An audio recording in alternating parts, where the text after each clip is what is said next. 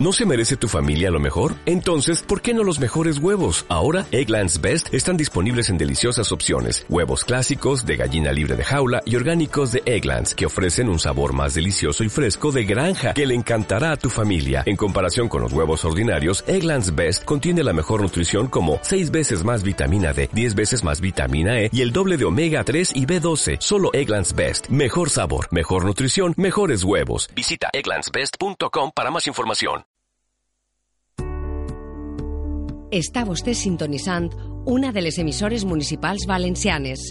Ben trobat i gràcies per fer-nos créixer.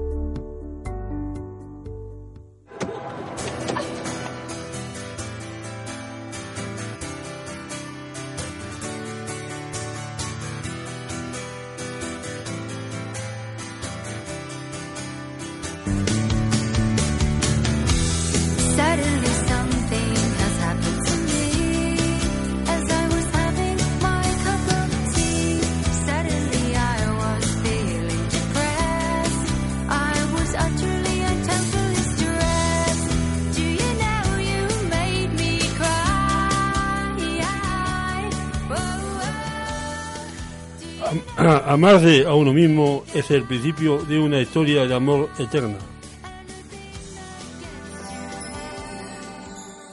Sé que hay en tus ojos con solo mirar que estás cansado de andar y de andar. Muy buenas tardes, comenzamos una semana más el programa Un Mundo de Todos.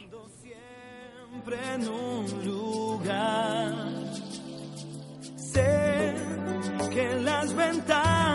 Un programa que ya sabéis intenta acercaros la realidad de las personas con diversidad funcional hasta vuestras casas.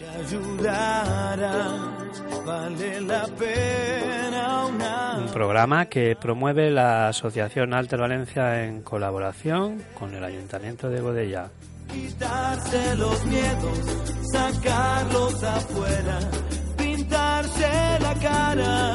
Y que producimos aquí en Radio Godella la 98.0 de la FM.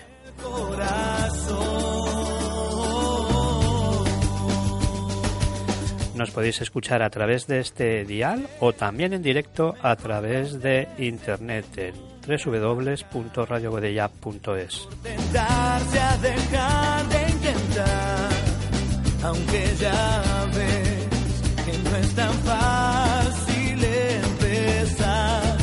Perdón, radiogodella.com. que lo imposible se puede lograr, la Y si no nos escucháis en directo, siempre podéis escuchar los podcasts de Radio Godella o de las redes sociales de la Asociación Alter Valencia, donde cada semana colgamos nuestro programa. el alma vuela por cantar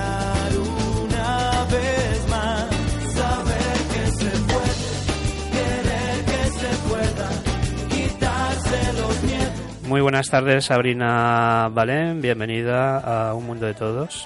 Hola, muy buenas tardes, ¿qué tal? Luis Pérez, buenas tardes. Buenas tardes, Chimo, y también a todos los oyentes. ¿Qué tal ha ido la semana, Luis?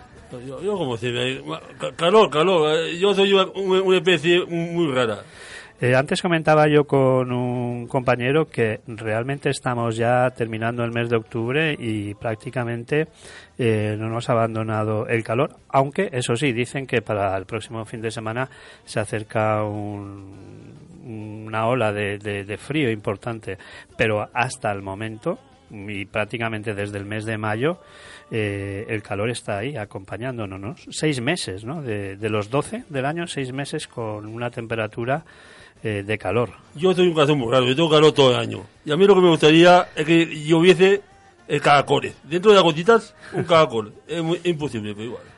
Eh, Sabrina, eh, quería comenzar el programa con una, una noticia, queríamos hacer una mención especial a, a esta noticia que, bueno, yo considero como histórica, ¿no? Es una noticia que dentro del colectivo de las personas con diversidad funcional y del colectivo de las personas con diversidad funcional intelectual eh, se ha considerado como una gran con- conquista social, ¿no?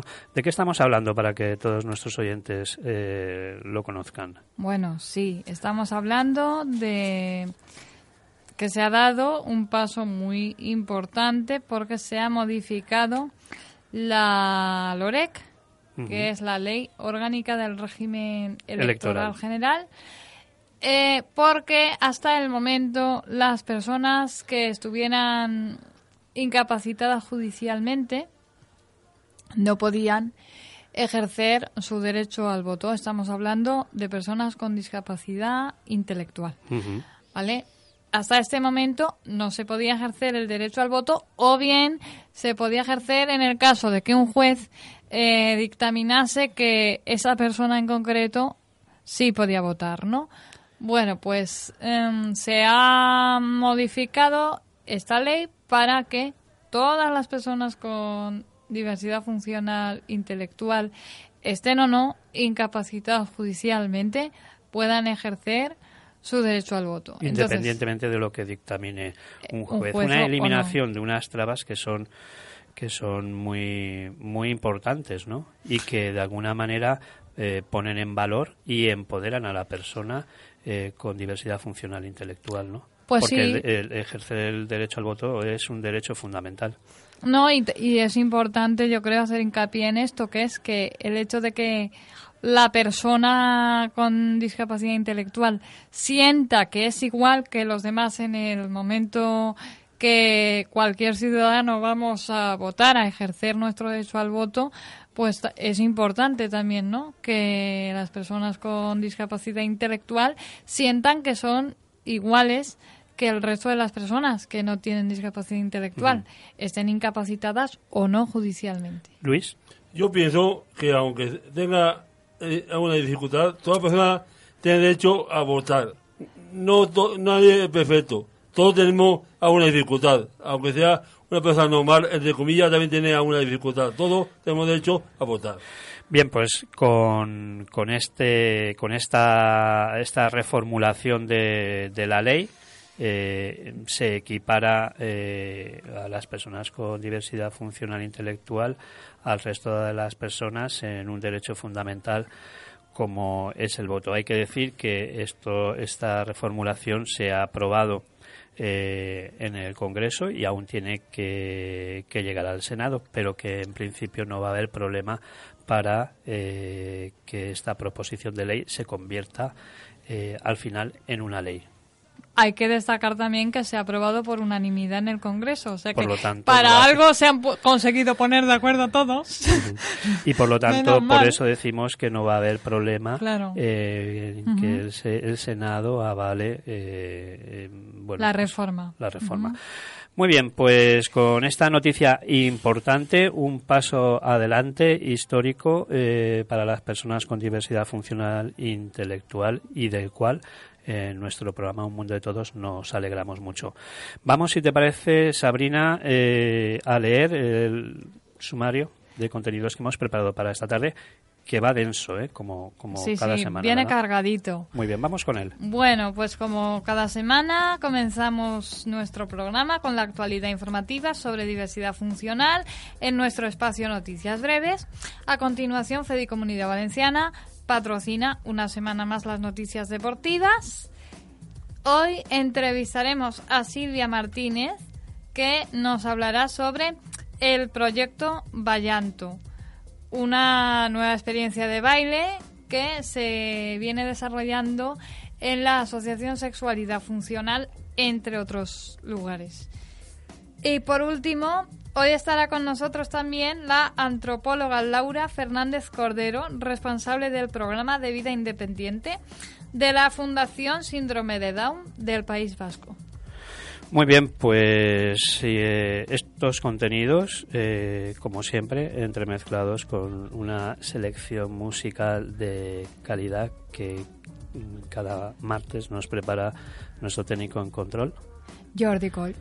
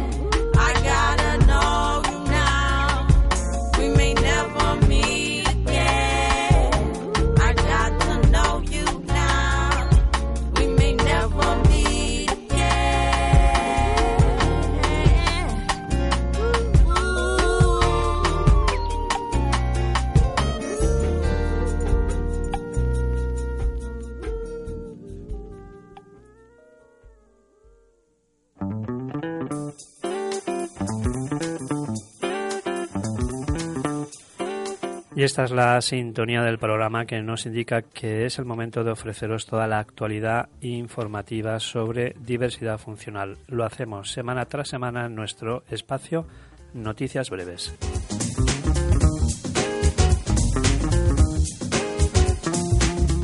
Isaac y Samuel comienzan sus prácticas laborales en Milán.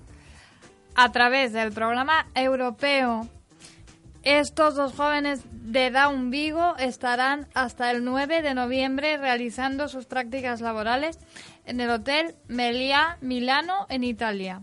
Las prácticas laborales en el extranjero son una experiencia única y muy enriquecedora, donde además de aprender todo lo necesario para poder desempeñar su trabajo en cualquier establecimiento hotelero, adquirirán habilidades que les permitirán ser más autónomos e independientes.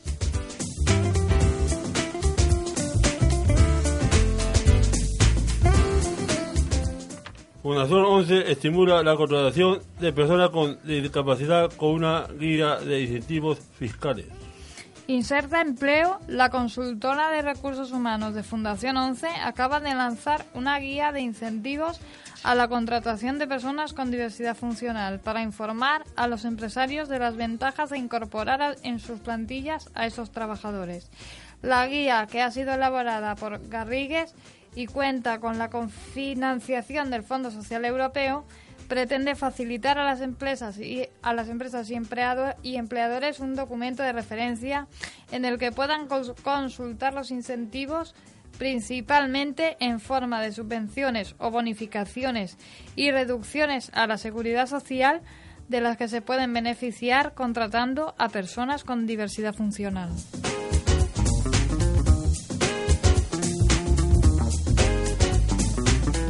El Congreso da un paso histórico para eliminar la traba al voto de la persona con discapacidad. El Pleno del Congreso de los Diputados aprobó para su envío al Senado la proposición de ley que modificará la normativa electoral para eliminar todas las trabas al voto de las personas con diversidad funcional intelectual sujetas a tutela judicial.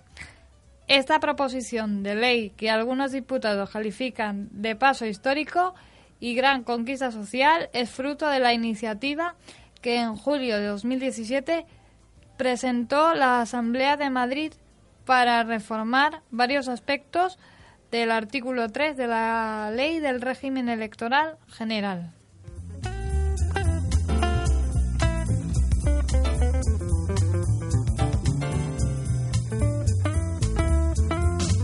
La agencia tributaria publica el listado de personas aprobadas en sus oposiciones. Hoy se han publicado en el Boletín Oficial del Estado las listas de personas aprobadas en la oposición de ordenanza de la agencia tributaria. Las personas que han aprobado tienen que presentar los méritos. Para presentar los méritos hay un plazo de 20 días hábiles desde mañana, día 24 de octubre. Para presentar los méritos, por favor, leed el documento de resolución donde se aprueba el listado de aprobados. Las personas que no están de acuerdo con la nota que aparece en las listas pueden presentar un recurso de alzada. En Internet se pueden encontrar los modelos de recursos de alzada.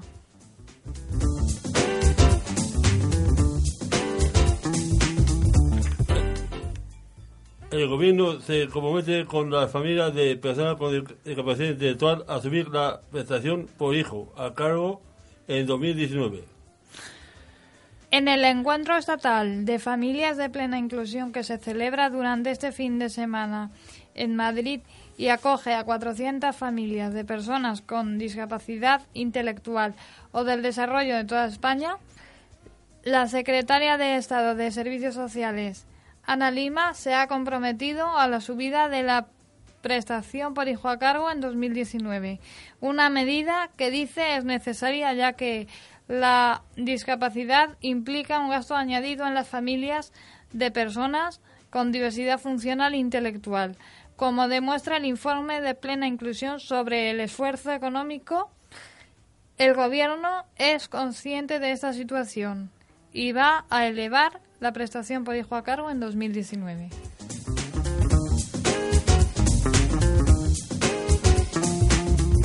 Versos escritos para cumplir un sueño. Diana Molano es una joven colombiana con síndrome de Down que sueña con publicar su primer libro de poemas y ser la mejor poetisa de su país. Sueña con ser la mejor poeta de Colombia y que me, y que me conozcan como soy, confiesa Diana Molano, una joven colombiana con síndrome de Down que está dando los primeros pasos para cumplir este sueño publicar su primer libro de poesía.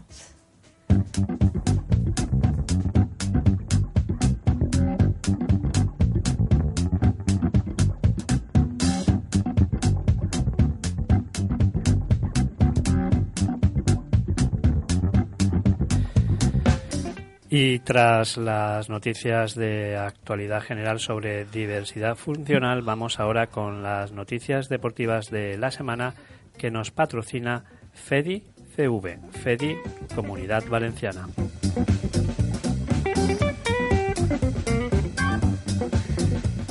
El español Jordi Morales se programa rey de Europa en un, en- un mundial de tenis de mesa paralímpico. El español Jordi Morales rompió este sábado todos los pronósticos y se proclamó campeón en el Mundial de Tenis de Mesa Paralímpico que se ha disputado esta semana en Eslovenia. Según informó el Comité Paralímpico Español, Morales cuajó una grandísima actuación para erigirse en dominador internacional y poner un magnífico broche final a la actuación del equipo español en tierras eslovenas. Y es que al oro de Morales hay que sumar el subcampeonato de Álvaro Varela y el bronce de Juan Bautista Pérez, de un total de nueve participantes.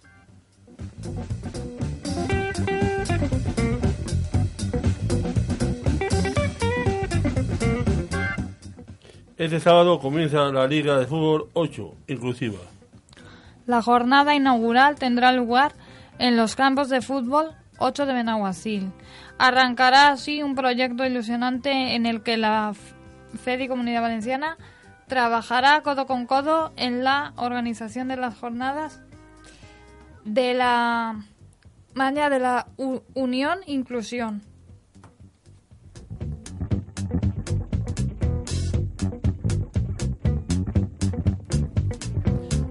Alfandice, campeón de España de baloncesto para personas con discapacidad intelectual.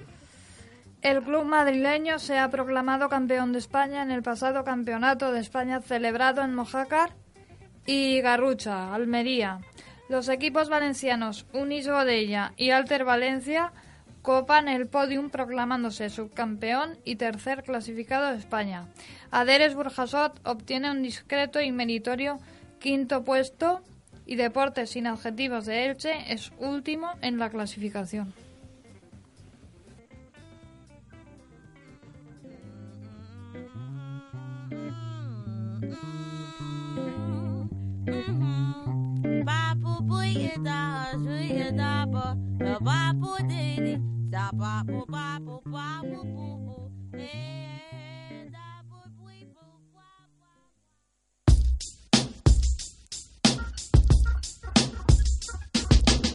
Just to be stronger than me. You've been here seven years longer than me. Don't you know you're supposed to be the man?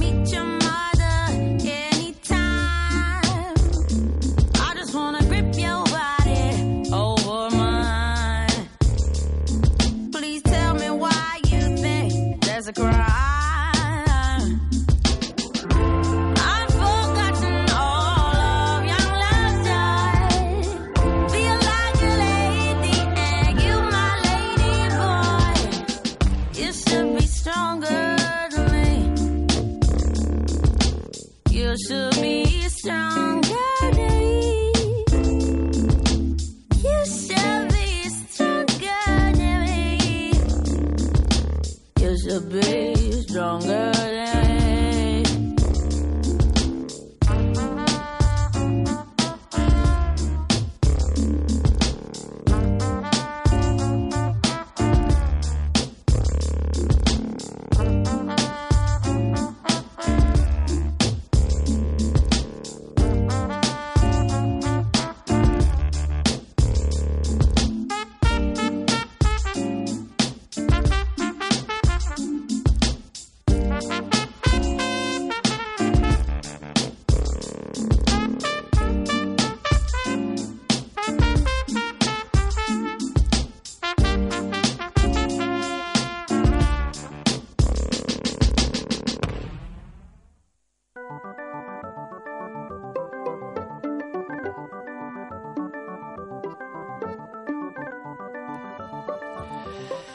Continuamos con el programa y dentro de unos minutos, Sabrina, eh, vamos a tener al otro lado de- del teléfono a una invitada, una invitada a la que vas a realizarle una entrevista. Ella es la responsable del programa Vallanto, ¿no? En el que tú participas, ¿no? ¿Cómo están Sí. yendo las clases, Sabrina? Pues bueno, yo me lo paso súper bien. Además, probar cosas nuevas es algo que me encanta. Y entonces yo cuando vi este programa con esta actividad, yo además siempre había querido bailar, ¿no? Y me costaba encontrar un sitio donde, donde se impartieran clases de baile adaptado. De hecho, no hay. Y yo cuando vi esta iniciativa, que en un primer momento estaba en Aspaín, Comunidad Valenciana, que, la, bueno, la sede está aquí en, en el barrio de Benimaclet, en Valencia, capital, y bueno, yo estaba interesada, pero me pillaba pues un poco lejos de la zona donde vivo yo, y resulta que hace poco tiempo la Asociación Sexualidad Funcional Ujú. pues ha iniciado también un programa en colaboración con Silvia Martínez, que es la responsable de este programa, y se dan clases en, en Gilimorte 20, que es el local de la Asociación Sexualidad Funcional, dicho sea de paso, por si a alguien le interesa y quiere Mm, participar. Le puede interesar. Porque realmente son clases, ¿no? No, no son sesiones de baile, son, mm, eh, No, no, son- clases donde, donde se aprende, ¿no? A bailar. Claro, claro. Son clases de ahora, baile. bueno, ahora nos lo va a explicar Silvia, desde Son luego. clases de baile con sus coreografías y todo.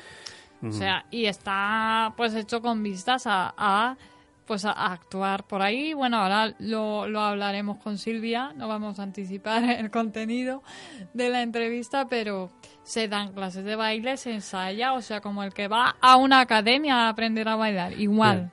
Bueno, pues es una iniciativa muy interesante y, Sí, eh, y además para- es inclusiva también, es, ¿eh? ah, es inclusiva, con lo Hay cual que decir que puede participar quien quiera, todo el mundo, cualquier Mm. persona interesada, tenga discapacidad del tipo que sea o no.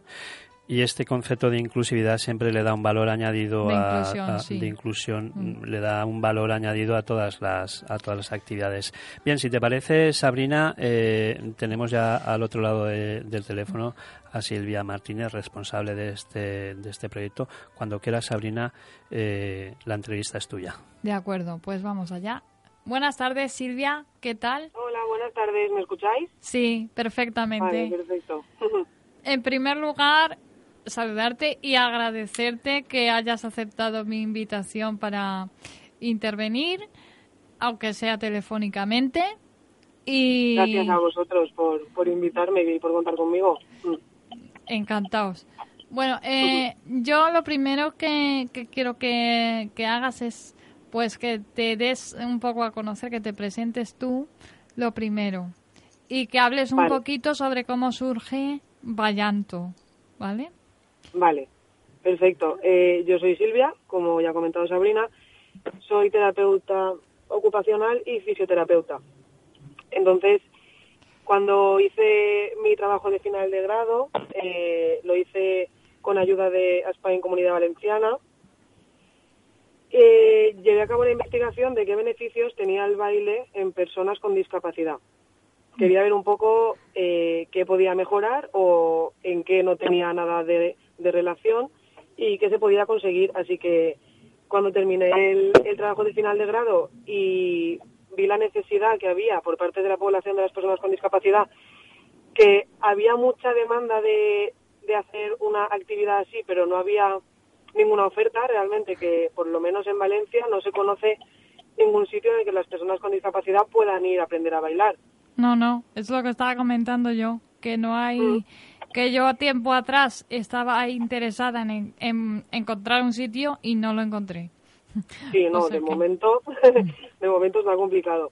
Entonces, viendo la necesidad y compaginando mi, mi profesión, que es la terapia ocupacional, con mi pasión por el baile desde siempre, decidí crear un proyecto que es eh, Ballanto, que consiste en, en baile inclusivo de personas con discapacidad, sin discapacidad.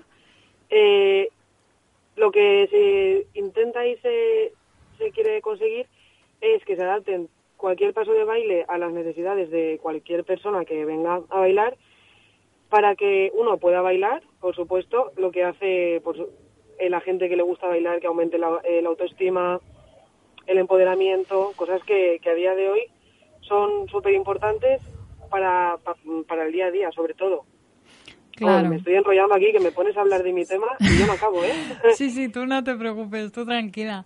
Eh, bueno, y a mí me gustaría saber, bueno, ya has dicho tú que, que te gustaba mucho el baile y has sido bailarina, ¿no? Si no me equivoco. Sí. Y... Sí, yo he bailado baile de salón, sí, Sí, tiempo. vale. Y me gustaría también eh, saber, porque estabas en, en Aspaín primero, pero me gustaría saber cómo su- surge el tema de la colaboración con sexualidad funcional, cómo se dio Mm. un poco. Claro, cuando, cuando Charo y, y Dimitri Sí. abrieron eh, sexualidad funcional, Mm. contactaron conmigo porque ellos querían hacer, bueno, eh, querían aprovechar el espacio para, para hacer actividades para, para sus socios. Sí, Así que nada, eh, comentamos el proyecto y gracias a, a la suerte hemos, bueno, contamos ahora mismo con, con tres participantes en el grupo Sí, y de ya. momento está, está cogiendo marcha. claro, tú eres una, así que de momento muy bien porque porque está cogiendo marcha. Si ellos me lo propusieron, probamos y, y muy bien.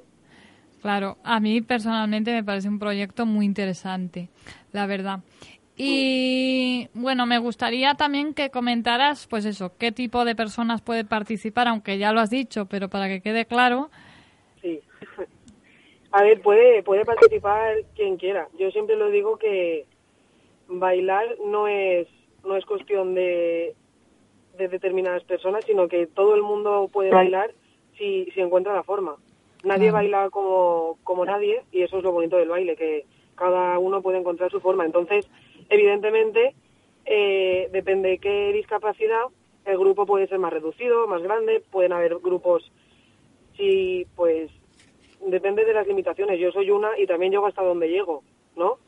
Pero por supuesto todo el mundo puede bailar con discapacidad, sin discapacidad física, intelectual, Sí, sensorial.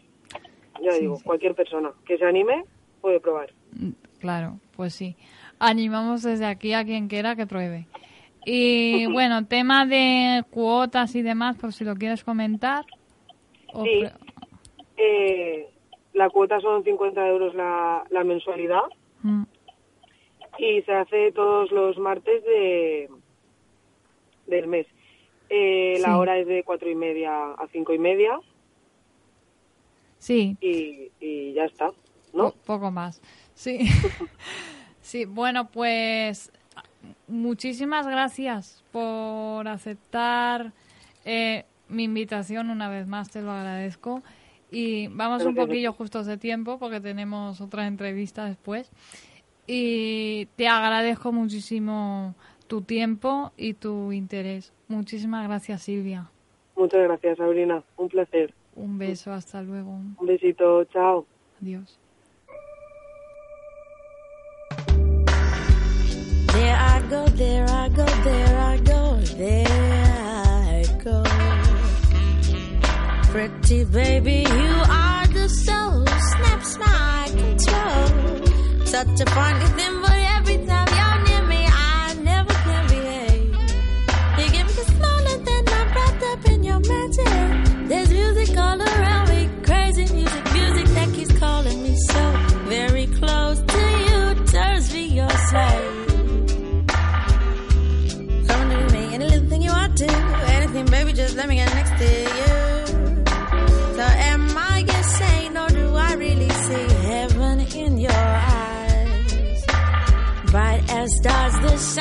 above you in the clear blue skies. How about you just can't live my life without you, baby. Come here, don't have no fear.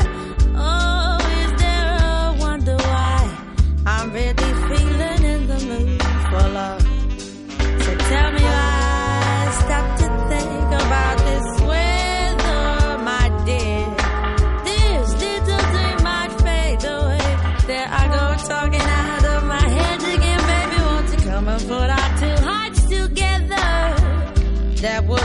star.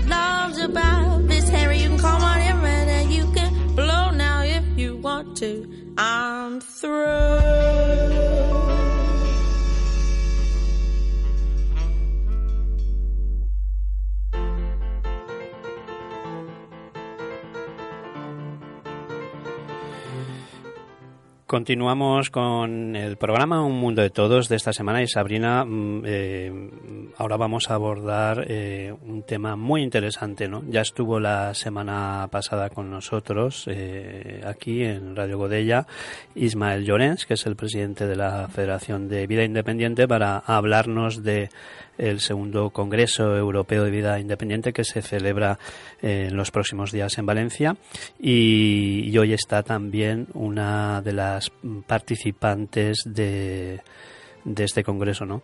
Eh, Laura Fernández Cordero. Laura es antropóloga sociocultural y máster en Derechos Fundamentales y Poderes Públicos.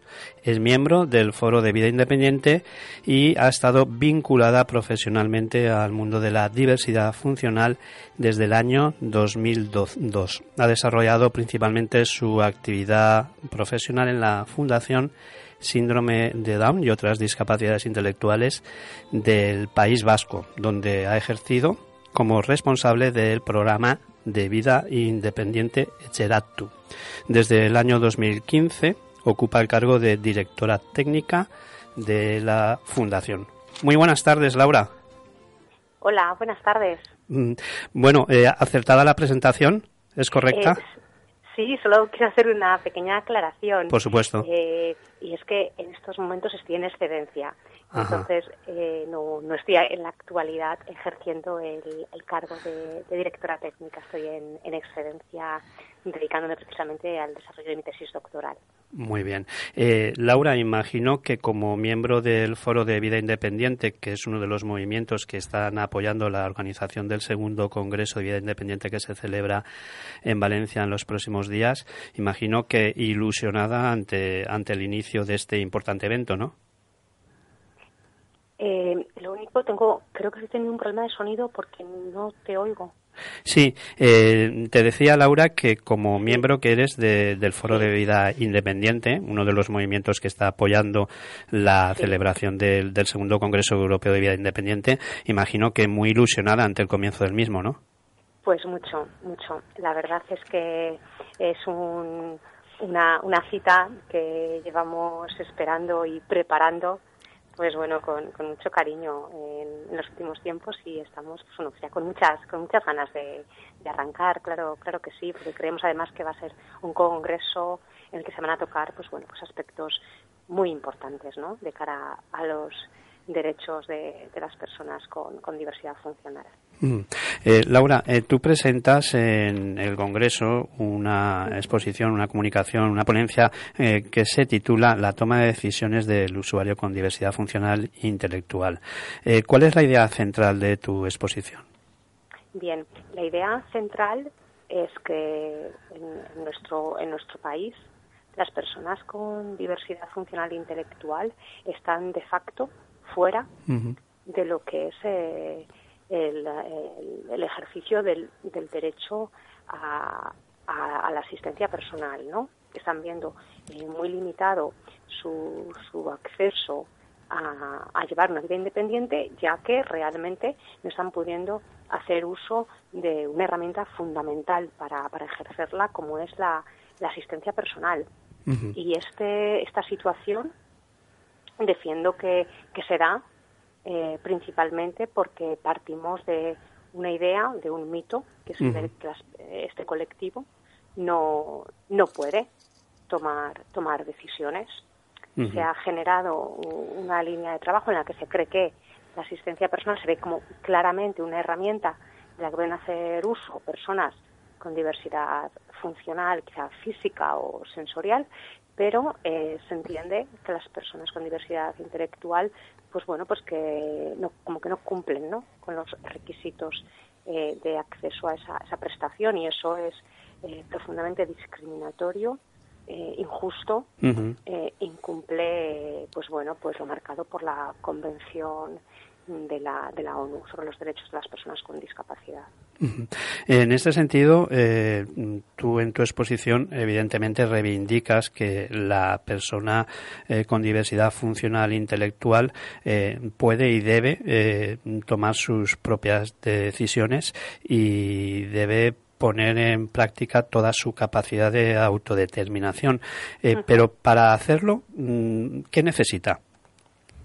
bueno, necesita que se le presten los apoyos eh, que pueda que pueda necesitar. Mm, Eh, es verdad que la toma de, de decisiones realmente eh, todas las personas podemos eh, necesitar, ¿no? En algún momento que se nos eche un cable para tomar decisiones, pero en este caso sí que se hace un todo.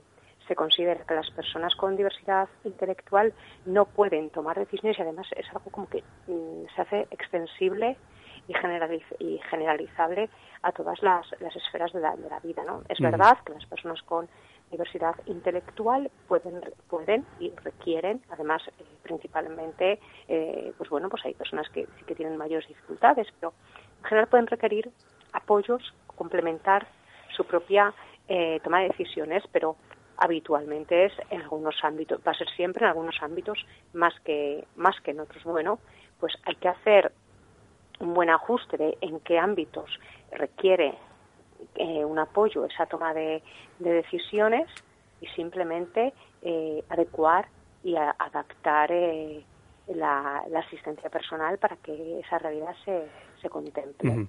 Eh, Sobre la- todo porque, disculpa un segundito, Sí, sí, sí, sobre claro. todo porque realmente eh, dentro de, de lo que es la, la convención esto ya aparece reflejado, ¿no?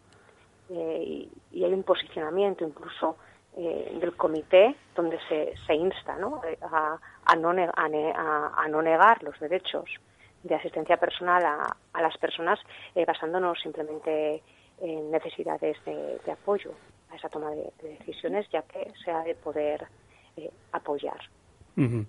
En, ese sentido cobra eh, vital importancia eh, el concepto, la idea o figura ¿no? de la asistencia personal como un planteamiento más ecológico, más natural de, la vida, ¿no? En contraposición un poco con el, el modelo tradicional de, mm, residencial, etcétera, ¿no? Eh, ¿Qué se entiende por asistencia personal y qué entiendes tú desde tu punto de vista eh, la forma ideal en la que una persona tiene que desarrollar su vida de forma independiente. Eh, al final, bueno, pues la asistencia, asistencia personal, como sabemos, es una herramienta, una herramienta eh, para que las personas puedan vivir conforme a sus deseos e intereses. Una persona que preste un asistente personal eh, ha de ser una persona al servicio de la persona con diversidad funcional.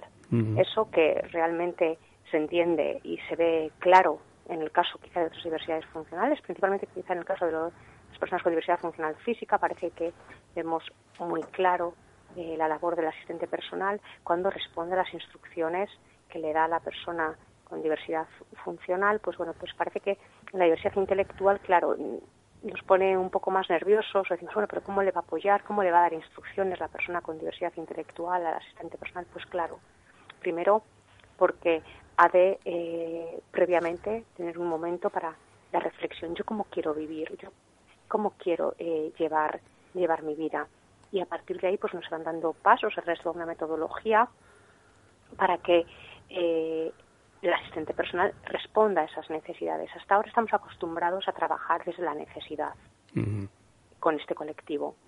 Eh, yo lo decías en mi presentación, he trabajado muchos años en, eh, en el sector y sí que creo que si hay algo de lo que eh, somos quizá a veces rehenes es de, de muchos años de trabajo, de, de- de una manera, de un modelo asistencial en el cual hemos actuado en base a situaciones sobrevenidas. Es muy habitual oír decir, "Ay, ¿qué será de mi hijo cuando yo no esté? Efectivamente. o que sea mi familiar e incluso eh, eh, ellos mismos no muchas veces cuando dicen ay yo es que claro ahora estoy con mis padres pero cuando mis padres se mueran o cuando mis padres no estén Eh, hablar de vida independiente implica realmente algo muy democrático eh, algo que nos iguala mucho a todos todos tenemos sueños todos tenemos aspiraciones y no las tenemos que dejar ahí aparcadas hasta que nuestros padres no estén entonces es empezar a trabajar con la persona eh, realmente mucho antes desde el momento en el que no hay necesidad. Es decir, no trabajamos desde la necesidad, trabajamos desde, desde la autonomía, desde el- simplemente prepárate para desarrollar tu proyecto, tu proyecto de vida. Me parece importantísimo ¿no? lo que acabas de decir, ¿no? el abordar eh, la vida independiente con la, suficiente preparación ¿no? y no intervenir ya cuando hay una situación sobrevenida donde pues hay mayor dificultad. Este colectivo, el colectivo de las personas con, diversidad funcional e intelectual, eh, bueno, pues está marcado mucho por actitudes de sobreprotección. Evidentemente estas, eh, lógicamente, están influyendo ¿no? en el concepto de, de, vida independiente, ¿no? Parece ser que las familias, eh, en líneas generales, no parecen estar eh, más, eh, bueno, más seguras, ¿no? De, una atención más tradicional, ¿no?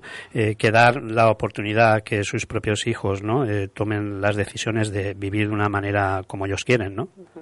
Claro, también es verdad que entre las familias, eh, bueno, a veces también hay mucho desconocimiento. Porque yo sí que parto de la realidad de que estamos hablando de un servicio, por ejemplo, de asistencia personal, eh, una prestación que aparece dentro de, eh, de nuestro país, ¿no? A través de la ley de, de promoción de la autonomía y prevención de la dependencia, pero realmente cuando todas estas familias eh, acuden a valoraciones de dependencia y se les hace un poco, pues bueno, toda esa carta, ¿no? De a qué puedo acceder, a qué me da derecho, eh, ni a ellas, ni mucho menos a sus hijos o familiares, se les plantea la asistencia personal. Muchas veces leían, han habido familias a las que con las que he tenido ocasión de trabajar y que han ido a solicitar, ellos han dicho directamente, igual incluso trabajadores sociales, no, es que esto no es para, para tu familiar. Entonces es verdad que partimos de quizá de, de familias que vienen de escuchar durante muchos años que su hijo era para ellos para siempre. Mm. Vienen de esa realidad. Eh, personas que ahora tienen hijos, pues igual con 30 y, y menos, ¿eh? Pero bueno, por ponernos una horquilla de edad, quizá 30, 30 y pocos años, eh, pues claro, han sido familias que han ido viendo eh, muchos cambios, pero sí que es verdad que en los últimos 30 años han ido escuchando desde el este es tu hijo para, para ti para siempre, desde llévale al mejor que en vez de ir a la escuela ordinaria vaya a la escuela eh, especial, mira, recuerda antes de que haga los 18 hay que hacerle la incapacitación. Ujú. Quiero decir, han ido viendo un poco ahora también todo ese proceso de cambio y de cómo han ido eh, modificándose los conceptos, ¿no? Y algunas te dicen, jo, si es que al final, primero que había que protegerle, que había que incapacitar, ahora que no hay que incapacitar, eh, pues al final ellos también están un poco pues intentando hacer lo, me- lo mejor para, para sus hijos, pero también viviéndose esos cambios. Eh, sí que es verdad que se dan muchos cambios en, pues bueno, también en familias que igual, pues bueno, pues que tienen hijos ahora más, más jovencitos, que lo han ido, bueno, han ido viendo este, este cambio de, de otra, de otra, de otra manera. Mm. Pero sí que es verdad que las familias, pues bueno, tienden a, sobreproteger muchas veces por desconocimiento, necesitan seguridad, Ujú. necesitan eh, sentir que lo que están haciendo es, es correcto. Está mucho también el, el miedo a ser un mal padre, Mm. A, a dejar abandonados a, a los hijos. Al intentar, bueno, todo- pensar hacer lo mejor posible, ¿no? Claro, claro, y sobre todo también están, est- eh, están acostumbrados a que siempre haya pues como una estructura, pues lo que tú decías, como grande detrás. Pero es que realmente eh, una estructura no tiene por qué dar eh, al individuo la libertad, no más bien al contrario, pues parece que lo que tenemos que hacer es hacer un cambio, hay que hacer ahí una especie de giro en el cual nos volvamos hacia las personas y voy haciendo valer un poco ese ese mantra ¿no? de- del movimiento de vida independiente, el nada para nosotros sin nosotros Sí. es nada para ellos sin contar con ellos y dejar de planificar para para planificar con. Entonces, eso también es verdad que para que las familias también lo lleven a cabo, las propias familias necesitan también tener eh, una formación, un conocimiento de qué es la filosofía de, de vida De vida independiente. Y los propios profesionales también tienen que hacer un giro. Importante, porque ya hablamos de pérdida de control. Por supuesto. Eh, Sabrina, una de las colaboradoras, también quería intervenir en la entrevista. Buenas tardes, Laura. Eh, yo quería preguntarte eso que yo creo que quizá debería la sociedad de plantearse trabajar con las personas con diversidad funcional intelectual desde el punto de vista de que ellos empezarán a tomar sus propias decisiones, pero desde, desde pequeños, ¿no? Desde niños, porque siempre se parte de la base de que pobrecito no puede, o pobrecita, o... Y claro, mm, eso al final te encuentras con un adulto que no es capaz de tomar decisiones porque no lo has preparado para que tome decisiones. Claro. Como estáis claro. diciendo vosotros, lo preparas para que sea la familia o el entorno quien decida por, por él o por ella. Entonces, eh, la pregunta es esa. ¿No piensas tú que debería de, en- de entrenarse a la persona desde pequeño, siempre? Sí, sí, totalmente de acuerdo. Totalmente de acuerdo. De hecho, para que los eh, modelos de vida independiente cuajen han de empezar en la infancia. Ahora también es verdad que eh, hay personas a las que les llega todo todo esto ya pues igual a partir de la adolescencia, de la edad adulta, pero ahora entendemos que hay una vamos una obligación de, de empezar a trabajar desde desde la infancia.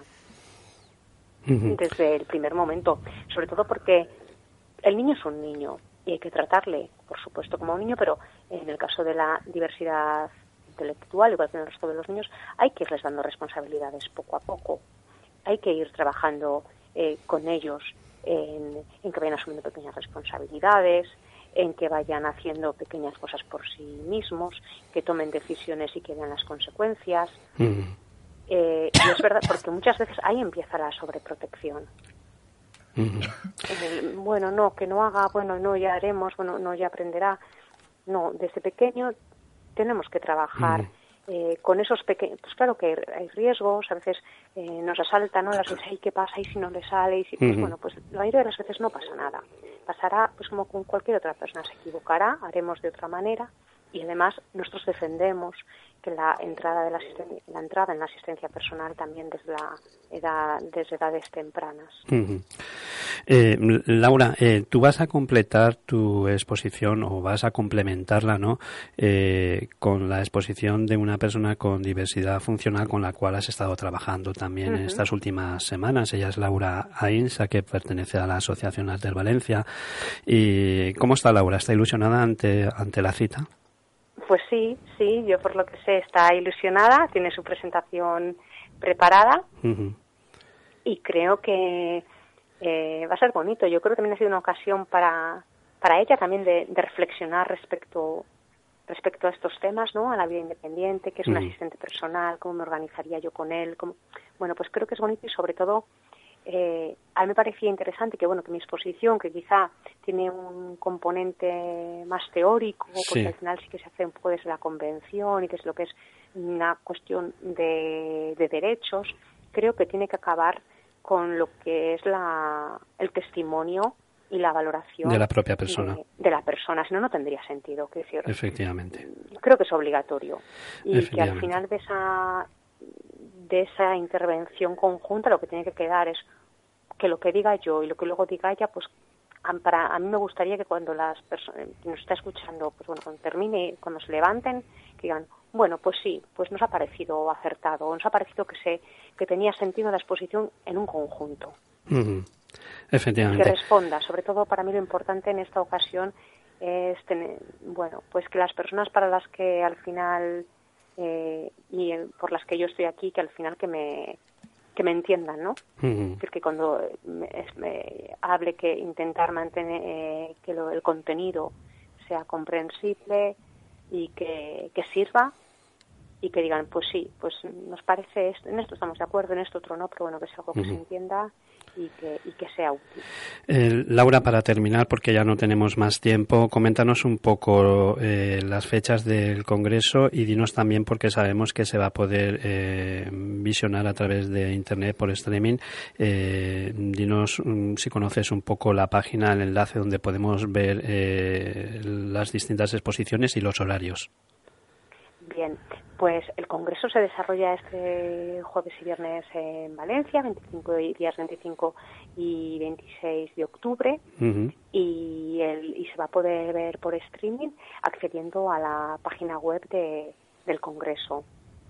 No sé si mis compañeros han habilitado eh, ya ahora todavía no está no está eh, el enlace, pero sí que eh, el, el jueves estará directamente ese, al entrar en la página web, pues bueno, aparecerá directamente el enlace, solo es muy sencillito, es pinchar y ya directamente, pues ahí nos Mm, veis. Muy bien. Eh, pues eh, Laura Fernández Cordero, muchísimas gracias por, por intervenir en el programa. Muy interesante tu aportación, pero yo diría más que interesante, necesaria. ¿no? Eh, gracias por estar con nosotros en Un Mundo de Todos y que vaya muy bien el Congreso. Pues nada, muchas gracias a, a vosotros. Eh, un enorme placer estar poder estar estos minutillos y espero veros por allí estos días del Congreso. Muy bien, así será. Hasta, hasta pronto, Laura.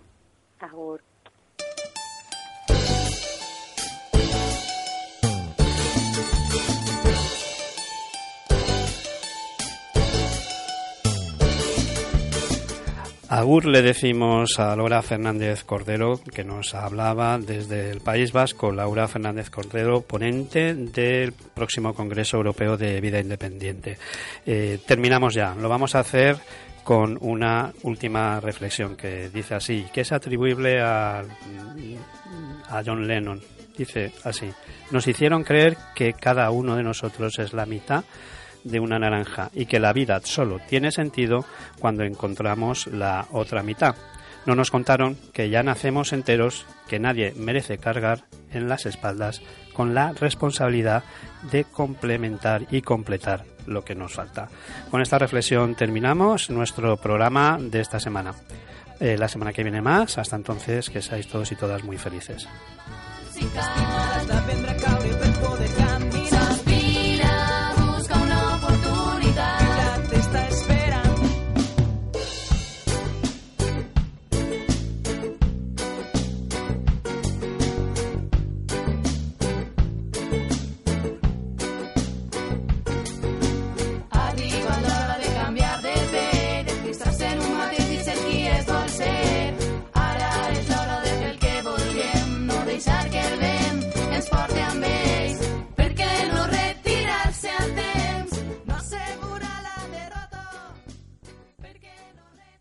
Escoltes, un programa de la xarxa d'emissores municipals valencianes.